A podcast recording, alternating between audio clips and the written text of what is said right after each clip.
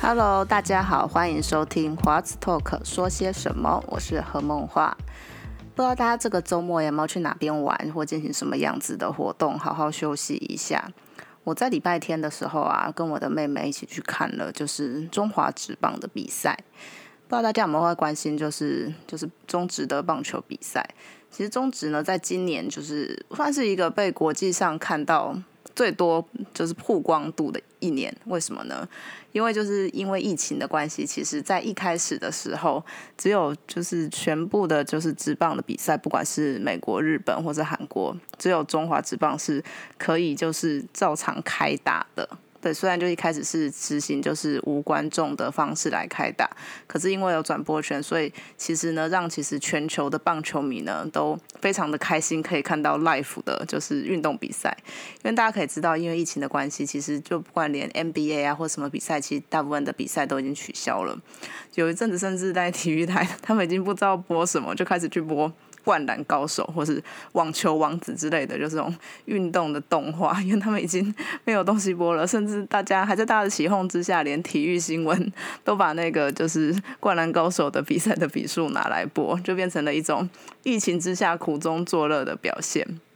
好，那我们讲回就是我礼拜天去看棒球的，嗯，这个要说是让我心情非常复杂的一场比赛。怎么说？如果大家有在关心就是中职的整个目前的赛况的话，就会知道其实礼拜天这场比赛呢是场非常就是重要的比赛，因为呢其中一支球队就是中信兄弟，前身呢叫做兄弟象，又称黄山军，又称为爪爪，它呢魔术数字已经亮到 N one，这是什么意思呢？就表示呢它在当天的比赛，你只要赢球或者和局，你就可以就是获得了上半季的冠军。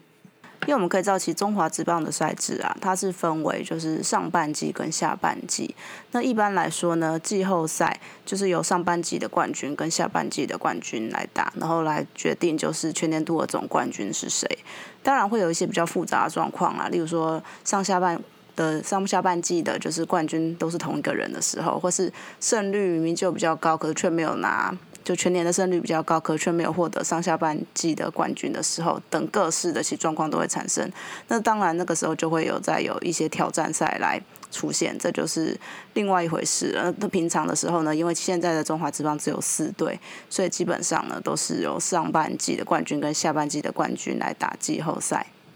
所以这是一场就是可以获得就是总冠军赛门票的比赛，就至少是季后赛的门票。所以呢，一开始去的时候我们就非常的兴奋，因为其实，在前一天的比赛呢，中信兄弟打的还不错。好，我在这边承认，就是我是一个就是象迷，所谓的爪迷，就是在 P D 上面大家最喜欢嘲笑的爪迷。那我其实是一个资深的爪迷，因为我在国中的时候呢，就会开始看棒球。那个时候是兄弟像第二次三连霸的时代，没错，我那时候热真就是疯狂到我可以背出就是一到九棒的，就是打线，因为他们那时候也很强，所以其实打线也几乎没有什么在换，所以你可以轻而易举的把它背出来。所以我是一个看球这样子已经几年了。大概十年以十五年以上的就资深的爪迷，其实我现在已经没有看的那么热衷了。不过就是在。因为我妹还是非常热衷的一个就球迷，她跟就是球队的爱爱恨离合已经到了一个就是可以演偶像剧的程度了。那他就会一直会定期的跟我就是更新现在的诶比赛赛况，比如说哪个球员打的很好啦，现在战绩多多好啦，然后或者说诶明天要不要封王，要不要去可能可以去看一下比赛，他就约我去看。他说其实我还是蛮喜欢进场去看球的，因为其实现场的那种氛围呢，就是真的很棒，也是支持就是我们台湾运动产业的发展。好，那大家也可能可以知道说，礼拜天的就主场呢，其实不是就是即将要封王的中信兄弟，而是另外一支球队老酷天桃园乐天桃园。那他们的比赛呢，在就是在那个桃园市，他们是以桃园市为主场的一个球队。那他们的主场呢，大家也帮他们取了一个绰号，叫做花果山。对。因为呢，他们是实行了一个全员主场制，这很有趣。我们等下再跟大家就详细的介绍什么叫全员主场制。简单来说，就是我们通常就是客队的球球球迷呢，就要坐在就是外野。那当然呢，在做外野的话，其实球场的气氛呢，还有看球的，就是清晰的程度都会比较差。其实我真的有几度，就球打出去之后，就说：“哎，球在哪？”哎，我发现看那个球员动作说：“啊啊啊，那应该没有出去。”或看那个球员动作往后跑：“啊啊啊，很快要出去了。”就是会变成，嗯，会这样，因为你真的有点太远了，你可能看不到球的程度。但是我觉得在桃园，其实做外也非常的舒服。知道怎么说呢？这就要说回来，其实到最近网络上还有在吵的一段，就是关于桃园球场新建的故事。如果有去桃园球场看球，然后就看这种大概就是周末的五点的比赛，然后尤其夏天的时候，就会特别的有感觉。因为如果你提早进场了，就会真的是热爆、超热、超级热。为什么呢？因为它整个球场的设计呢，是一个。就是西晒的设计，它是其实是向西边的，所以呢，你的球员跟在那个打击的时候，还有就是内野整个，你就是完全的会就是照就是直射的那个直视那个就落日的太阳，因为它在它是面向西边，所以其实那是一个非常就是在炎热天气的时候非常不舒服的一个状态，而且其实对就球员的视线或什么的，也都或多或少会受到影响。那当天啊我们就大概四点出头，我们就已经就先进去球场，因为我们想说可能人会非常的多，因为再怎么说是一个我爪蜂王的比赛。那大家可能知道，说就是中就是中信兄弟他的前身兄弟象，其实他的主场就在台北，所以其实北部的球迷非常的多。然后加上其实乐天他们本身的就是球团经营也不错，然后战绩也还不错，所以他们的球迷本身也还蛮多的。所以，我我们就觉得说，在今天这个时刻呢，应该是会超级多人，我们就早早就进去到球场。那其实跟我们这样做的人，并并没有发非常的多，因为真的超晒的，你知道那个太阳很大。那像我们坐在外野啊，其实就是你那个太阳是直接照着你的那个背，所以我那时候都把那个球衣就拉起来，把照脖子的地方遮住，不然你都觉得真的可能会晒伤。然后你更别提内野的部分了，因为内野就是直接面向太阳，所以那时候我们进去，然后没过多久，可能大概。比赛前大概四点十几分的时候，可能离开赛还有四十五分。其实这种时候，大家可能都会陆陆续续进来啊，就做准备啊，那可能看球员热身什么的。可是，在桃园球场在那时候，几乎没有任何内野的球迷进来，我们就看到对面就几乎还是就是空椅子一片，因为真的太热了，没有人想要那么早就进去晒太阳。也因为这个原因，其实，在就是全员主场开始之前，就大家知道，其实，在以前的职棒比赛，其实主场的就是球迷都坐在就一垒侧的上上方，然后客场的球迷坐在三垒侧的上方，就是在那个全部就是全部内也都是就是主场之前的，其实配置大概是这个样子。不过在那个时候的桃园队呢，他们已经就是把他们的就是主场的球迷坐的位置是坐在三垒侧。因为你坐一垒真的太帅了，所以呢，他们只好就是让球迷跟其他的地方不一样，是坐在三垒侧，大家就可以知道这个状况有多么的严重。能说坐在外野好的原因就是它跟就是一般的状况不同嘛，你是其实是被晒到太阳，而且其实我们那时候比赛开打大概。五点多过不久，就是我们那个位置已经晒不到太阳了，已经是很舒服的状态了。那你就看到内野那里面还全部都是啊一片，就是那种太阳晒下去。然后我们就觉得说，哎，其实在这边做外野真的还不错，哎，就是这可能是桃园球场就是最好的位置。那为什么又会有这样子的就球场设计出现呢？因为其实大家知道说，在一般设计球场的时候，外野要朝向就是东北或是东南，然后避免朝向西边，其实已经是一个基本的尝试了。会有这样的原因呢，就是因为其实当原桃当时的桃园球场在新建的时候，那时候还是桃园县，那是在二零开工开始新建的时候呢，是二零零八年、二零零九年完成。那原本的规划呢，其实就是。不会有这样的问题，是很是正确的朝向东北东。不过那时候的桃园县长呢朱立伦，他就希望说大门可以面向大马路，所以呢就把这个设计变更，就变成了朝西北，所以就造成了我们今日难以挽救的这个蟋蟀的悲剧。那其实这就是一个就是外行来领导内行的一个结果。那其实这个已经是非常久以前的事情了。你看，二零零九年，现今年已经二零二零，已经十一年前的事情。其实大家已经对于就桃园球场的这种蟋蟀，然后或是排水的系统非常差的状况，已经非常的就是知道它有非常多的问题，可是就只能忍耐的状况下很久了。不过呢，在今年呢又被炒了一波，为什么呢？因为朱立伦他自己在他的脸书上面呢就写到，他那天去开球。他自己就写到说，当时那个球场完工启用的时候呢，还被就是数很多人啊，不管是网友啊，或是民进党的民代啊，然后。排山倒海的批评，说他的那个比那个球场的方位就错误，导致那个西塞的问题很严重。然后呢，还酸来来酸这座棒球场。然后他现在就觉得很感慨，说现在桃园棒球场没有成为就是外界批评的方位问题影响了比赛，而且成为就是最热门的就是演唱会啊或者赛事的就是场地。然后就会就会在那，就是他就写了一篇文来，就是欣慰说现在看到桃园球场的使用度这么的高。那这篇文出现了之后呢，还有另外一篇文也出现了。这篇文呢，就是我们也可以说他是猪队友吧，就是罗志强。罗志强是谁呢？他是现在的台北市议员，也是马政府时代的总统府副秘书长。那他在就是二零一八年的时候，本来有说想要参选台北市长，然后说他他那时候说法是说，如果他的脸书突破了一百万的粉丝的话，他就要参选。就最后呢，只有九十一万，所以他就放弃选了台北市长，而跑去选了台北市议员，而且他选的区域是就是大安文山，就是一个传传统来说，就是蓝营的票会比绿营还多的地方，所以他就是一个已经算很有知名度的人，却到了一个在以国民党来说很好选的地区来选了台北市议员，那想当然了，他就选上了。那他就是接着呢，他就又 po 了一篇文说，就是要还给朱立伦一个公道。怎么说要还给他一个公道呢？他就说呢，说朱立伦那时候为了就是球场的大门的方向来改方位呢，是错误的讲法。他为改方位的真正的原因呢，是因为当时的球场的那个位置呢，是靠向就是外野的后面是那个领航北路。就是就是一条马路，他说这样子场外全雷达会很可能造成交通的事故，所以为了交通的安全呢，就把那个方位就改了边。但是其实我们就是有在看球的人都知道，这样的全雷达就是超级大号全雷达，你必须要打出观众席，然后才有办法就是达到这种程度。那这种全雷达到底一年有几支？就我我大概想了一下，我看球的历程，我还真的没有看过一个这种。就是这种这样子的全雷达。那我刚刚也上 Google 就大概搜寻了一下，哦，我一找到的影片是一个很久以前的日本直棒的一支的影片，所以这种的几率真的超级的少。所以就为了一个这样子超级少的几率，而让这个球场几乎常常在使用的球场，只要是下午的比赛，都要忍受那样子的西晒，是一个非常。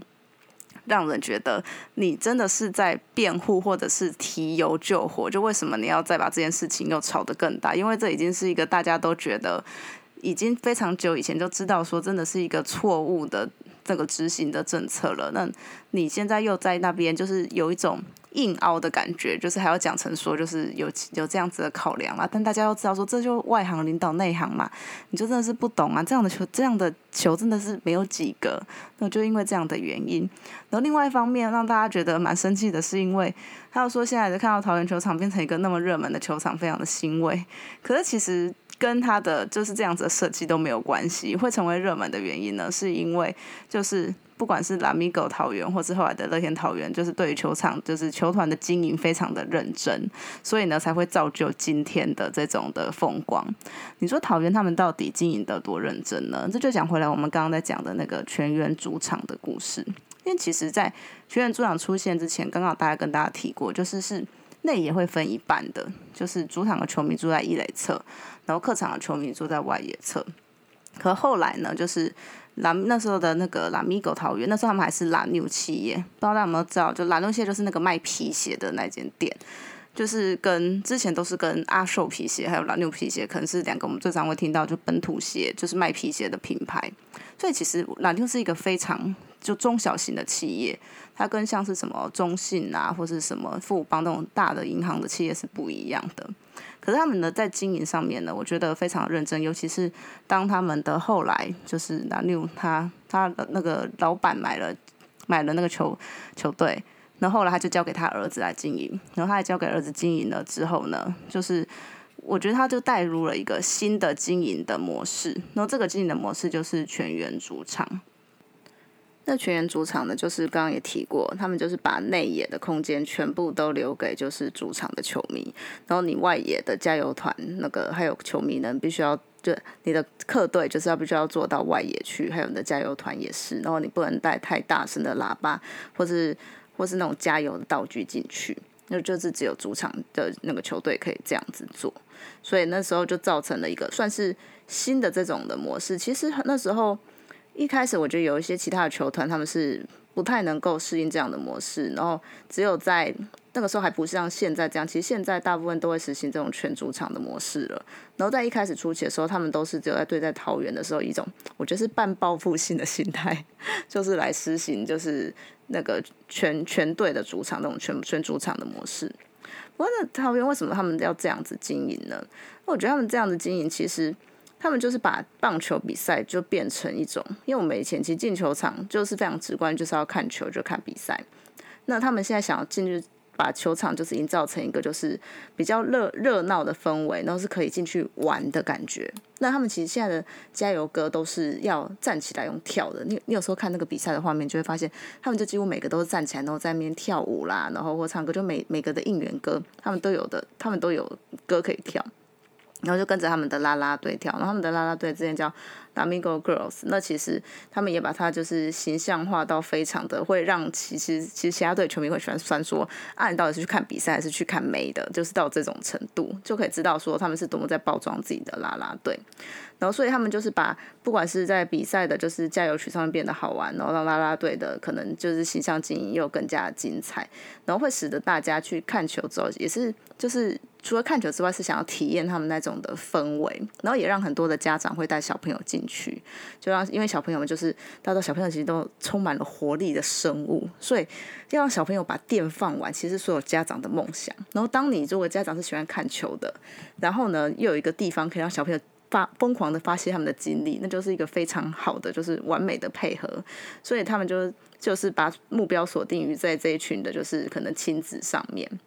然后他们除了这个之外，他们也会开发非常多的什么特别的日子，还有一些特别的座位，然后把那个棒球场的门票整个提高。因为其实我们以前看棒球真的很便宜，不过你就这样这样就是。虽然看球便宜，可是你的票房你可能就是真的全部卖完之后，你可能收入也是那样子而已。那他们这样的风格就是你把他的票提高，可是让他的附加价值变多了，因为你可以进去就就是里面你体验的更多的活动，然后还有更多就是就热闹的氛围，其实让看棒球就是我觉得又提到了另外一个层次啦。那我觉得这是好是坏是可以讨论事情，不过它真的是开就是真的扩大了非常多就是看棒球的客群。但我觉得这样子的经营，其实你也是要有一些的准备，跟就是一些一些真的比较长线的东西要做。因为其实他们那时候桃园他们的主场，就是在赛实施全员主场之后，他们也实施了，就是所有的主场比赛都在桃园。因为大家知道，其实台湾很小，所以台湾的属地主义一直以来，大家都讨论说，到底做不做得起来。因为我们其实就台湾小嘛，然后大家就会觉得说，你可能有几场比赛就是这就是巡回的，像我们就是兄中个就兄弟以前就真的都是全就号称全台主场，就是除了台北之外，你可能就会有几场比赛到台中啊或台南或哪里啊，可能到连台东花莲就是都会安排几场比赛，就是这样子去做。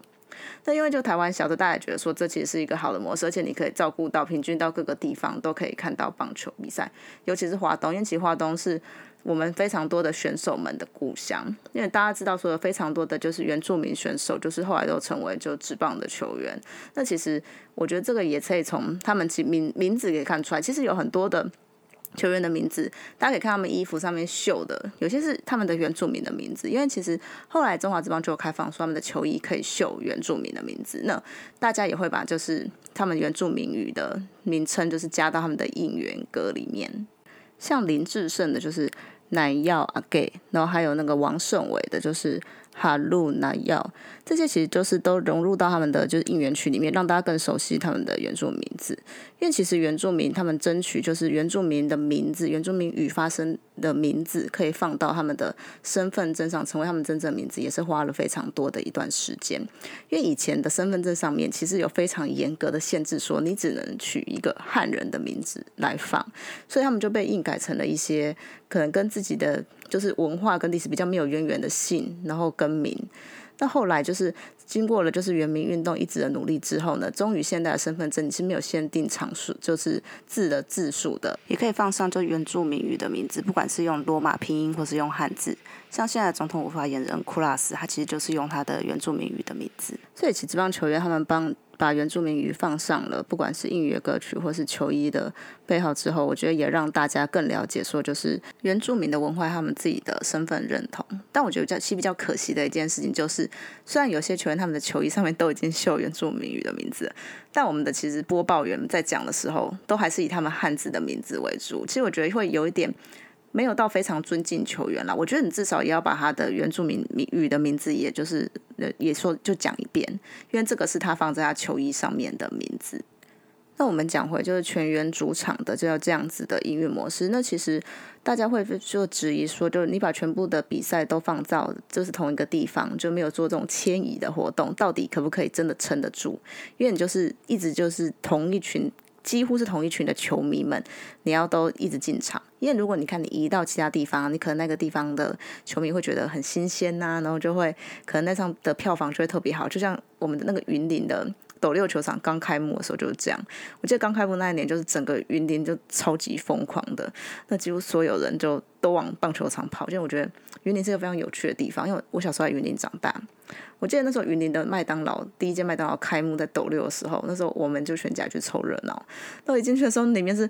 万人空巷，你几乎就是在逛，就几乎是想就是超热门的演唱会的感觉。你在里面几乎是水泄不通，那就会看到非常多认识的人，大家都来到这边。所以我觉得云林人是一个非常喜欢就是这种凑热闹或是。就是感受那种云林终于有了这个东西的时刻的，就是这种性格。所以那时候棒球场一开的时候呢，大家都非常多的人都平常不看棒球的也都去看球。因为我记得我那时候身边有些同学平常根本就完全没有在看棒球的，然后忽然就说：“哎，要不要就是一起去看球？”我说：“嗯，好啊，也不错啊，就终于有人可以陪我看棒球这样子的感觉。”对，所以其实你把就是球球赛呢移到其他球场都会有这样子的好处。不过呢，因为桃园他们这样子的经营模式，他们也是经历了非常久的一段时间，就是过了三年之后才开始这样的全员主场。可他们就是希望说呢，就可以有这样子的场合，让生活就是棒球是生活化的。你不要因为就是输球或赢球来影响你进场的意愿，就是看球是一件好玩的事情。当然，这个是否成功，我觉得也蛮难印证的。因为桃园的最近的战绩都非常好，所以你也不知道说大家是因为真的赢球很开心才进去看球，还是因为球场好玩再进去看球，还是因为两个都有。所以我觉得这个很难去断定。可是不管怎么说呢，这样子的经营是非常的认真，而且开启了就是这样的模式。后来几乎每个球团几乎都是用这种模式在经营，他就把中华职棒的经营又拉到了一个就所谓新的境界。好，那我们刚刚就是有讲到说，就像朱立伦还是罗志祥他们发的这篇，就是桃园球场的。就是文章欣慰，就当时的只算是他觉得是一个政绩吧。那虽然大家会觉得很荒谬，你为什么要提一个错误的政策来讲？但是政治人物们非常喜欢提到棒球，会希望用可能各种的方法，因为大家都知道说棒球是我们台湾人就真的是最热衷、最疯狂的一个运动，因为它是一个台湾就是在国际的场合上面可以。为国争光，然后可以让我们的国足认同，然后感到骄傲的一个运动。所以棒球其实在台湾有一个非常特殊的意涵。不过，其实大家可以知道，就是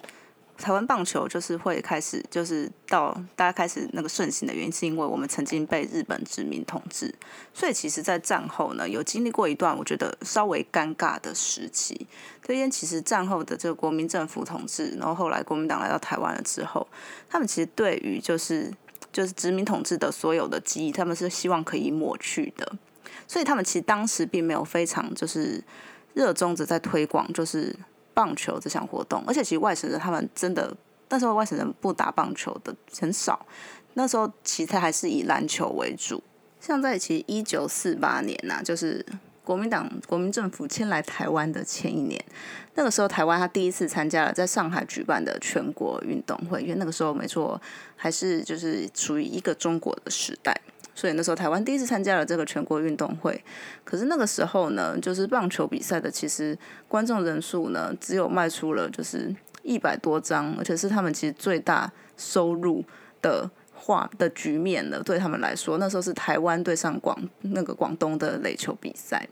然后其实那时候他们大家都是看就是篮球啊、足球比较多。其实那时候根本就真的外省人他们并不对棒球有特别的熟悉或是喜爱，因为他们那时候还是以篮球为主。所以其实后来就是在就是国民政府迁台之后，我们知道其实有非常多的外省族群也来到台湾。那其实那个时候的统治者们也多居居多都是外省人。所以后来其实，在整体的就基础建设上面呢，篮球场跟棒球场其实差别是非常大的。就篮球场其实先后就是就有很多更好的空间呐。然后，例如说，可能晚上有夜间灯光啊，或是夜间篮球赛之类的。那其实棒球呢，很多都是靠的民间的，就是热情。因为其实台湾人还是就是喜欢棒球，不管就是你的统治者是谁，这对我们来说已经是生活的一部分了。所以，非常多的公司啊，还是有这样的棒球比赛。而且后来，其实，在那个美国援助之后，有非常多的美军。那大家可以知道，其实棒球在世界的就是整体的流传，是跟美国有非常大的关系。所以其实呢，跟美军、跟美国交流打棒球呢，也是一个发挥的管道跟途径。所以呢，其实当时就是执政者对棒球并没有到非常的熟悉，还是以民间的力量在发展为主。在在很多公共的资源上面呢，可能还是以篮球或是什么为主要的优先。其实台湾在每次可能国际赛输球啊，或是我们可能又打输日本，或者发现怎么又这么大比数输日本的时候，就会开始引起一种讨论，就是说日本的棒球风气是从小到大，它是一个完整的金字塔型的，就是全部就是都在打球，那个每个学校都棒球队，每个同学或是每个人，就是大家都大家都都多少碰过棒球这项运动，就跟台湾的很不一样。大家可能可以观察身边，我觉得现在已经比之前好一点了。但其实你在身边的那个场合，你会发现说，其实我们的篮球场的数量真的比棒球场多很多。你当然会有很多的，就是说，可能篮球场就比较方便啊，只要一个篮筐就可以了。那棒球场可能比较危险啊，你可能打球可能不能打到路人或什么。但我觉得那其实都是可以克服的问题。因为如果你这样说的话，像足球，其实它是一个非常需要很大空间的的运动。不过你其实去了。很多就是那个国家，可能足球比较发达的国家，像中南美洲或什么，他们其实到处也都会有足球场的存在。所以我觉得那是一个整体的运动风气的发展，跟就是政府想要推广什么运动，我觉得那种场地的，就是一个非常重要的展现。那当然，我觉得现在其实状况是有越来越好，可能有更多的社区棒球，或是可能也每个学校也或多或少会。培养棒球队，然后大家也注意到一个问题，就是说台湾的棒球员从小到大只会打球的问题。所以我们在一九七零年代，就是才能够我们的少棒才能够成为三冠王，然后就是狂打狂扫美国，就是因为其实他们那时候的心态都是一个快乐打球的心态，可我们就是已经进入一个就是你打球就是要赢的这种的训练。那三冠王其实除了成为，就是很多小时候会听一些大人讲说，他们都熬夜看棒球啊，然后为这些球员们加油。其实他在很多层面上，他也是那时候的政府为了要就是宣传外交的一个很重要的的工具。怎么说呢？因为其实在那时候的年代，大概是一九六九年到一九七年初，那时候其实。那个台湾的中华民国政府跟中国的中国共产党，就是努力的在争，在国际上面争夺，就是谁是中国的主导权。然后那时候其实是那个中国共产党他们快速就是在国际上面就是展现他们地位的一个时候，所以我们那时候其实花了非常多的精力呢，就是希望这一群就是去美国。比赛，然后拿得好成绩的小球员们呢，他们也做了很多的，就是来巩固我们的，就是海外的侨胞啊，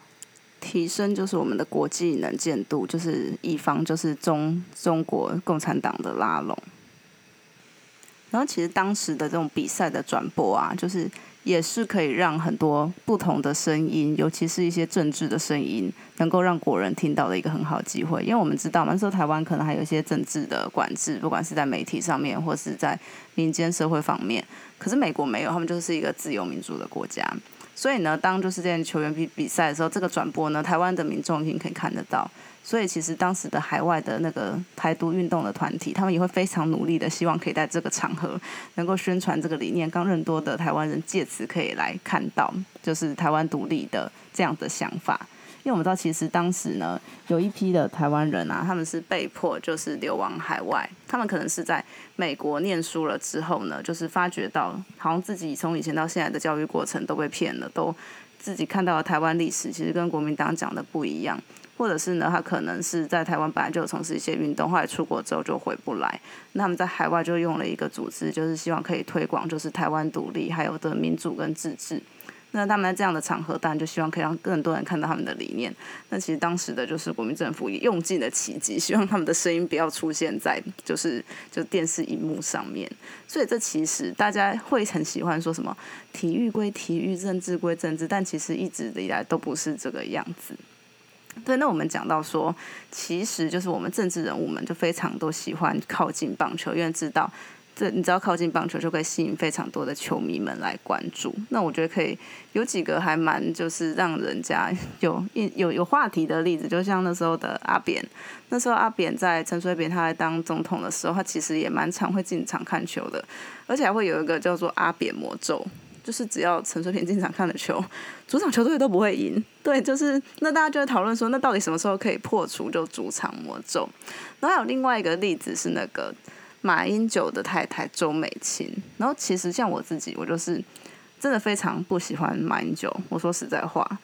那可是周美青，你对她的印象就是一个可能脸很臭，那时候被媒体可能称为酷酷嫂。不过我真的非常有印象，就是。他后来几乎兄弟象的比赛他都会到，而且因为以前你会看得出来那种就是认真去看球的，跟可能就是去球场做做样子的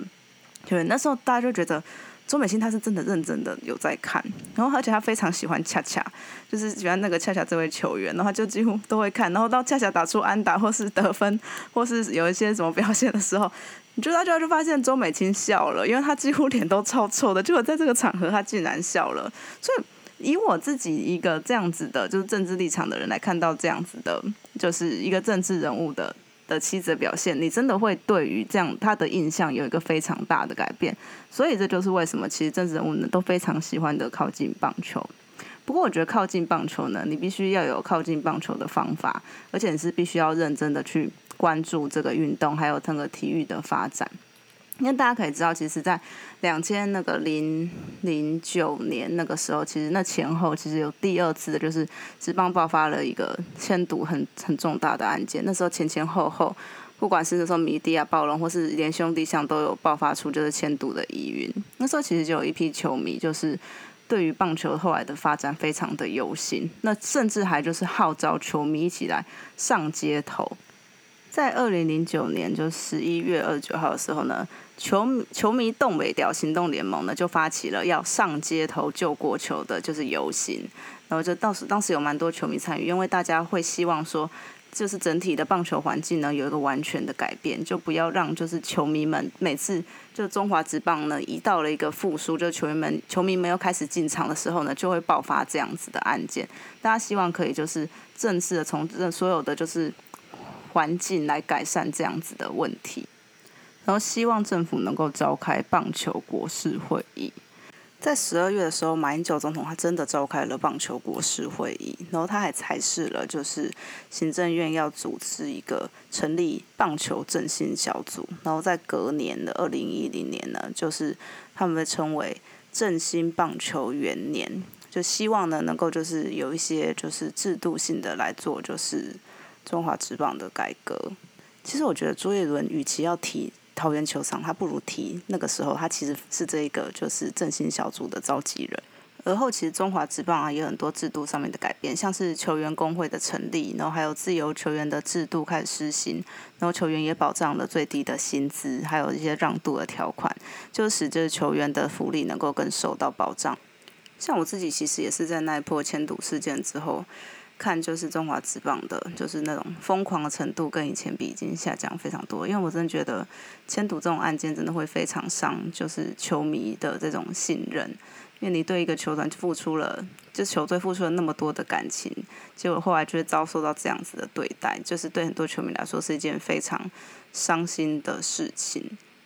不其实就是棒球员们他们一直非常努力的用自己的表现，就把大家要拉回的球场。就尽管就是。我们的职棒面临的这样的风波，其实后来的真有一段时间的那个进场的观众数也真的下降了很多。不过每到国际赛的时候，我们大家还是会对就是台湾的棒球员的表现们就赋予了非常大的期待。那当然球员表现好的时候，你真的后来也会连带的带动，就是他们进场去看就是中华职棒，因为。大家会从国际赛去认识，就是球员，那开始想希望可以继续看到这个球员的表现，而进入到中华职棒。但是我们不能期待，就是每次的巡回循环都是这个样子，就是因为一些球员表现的很好，然后中华职棒就开始复苏啊，然后后来又因为签赌案或什么的，然后球员又不见了，就是一种的巡回。其实这不也是。只是政府，也是球团，还有民间，大家要一起去努力的。其实我们也知道，中华职棒今年才三十一年，其实跟不管美国、日本比起来，都是还算一个非常年轻的联盟。那当然，它的成长空间也很大。然后很多的制度都可以更加的完备，然后民间呢，我觉得也很多的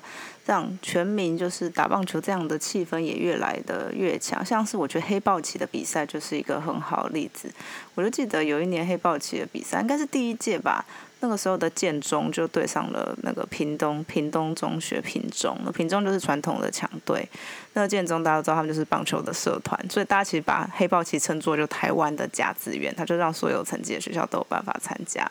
然后当时其实屏中还把他们的王牌投手换上来。然后就是让让那个建中的同学们，就是有机会可以对决到这种国手级的选手的感觉。那其实就是建中同学，虽然大家都被三振的，可是就觉得说，哇，真的可以看到那么快的球，真的很开心。这就其实是整个棒球风气的提升的一个很好的表现。那我觉得其实不管是台湾的棒球，或是中华职棒，那其实我觉得都跟都跟台湾人还蛮像的，就是经历过了很多的。不管是痛苦的挣扎呢，又有失落的时期，可是呢，都可以再站起来。我觉得谢世渊写的《台湾棒球一百年》里面，就是最后的一段话，就是可以来作为这一集的收尾。就借由棒球，我们看到台湾人的自信、热情，以及永不放弃、拼战不懈的毅力，激励了资源匮乏的我们面对艰困逆境，从失败中再站起来的决心。因此，逆转胜不只是棒球精神的最佳写照。某种从程度更是代表着永不服输的台湾价值。我觉得就是其实台湾人会把它当做把棒球当做国球的一个非常好的精神的展现。那其实我在这节节目中也非常很多的那个历史的脉络也参考了这本书。其实这本书我在十年前我就买过它的旧版。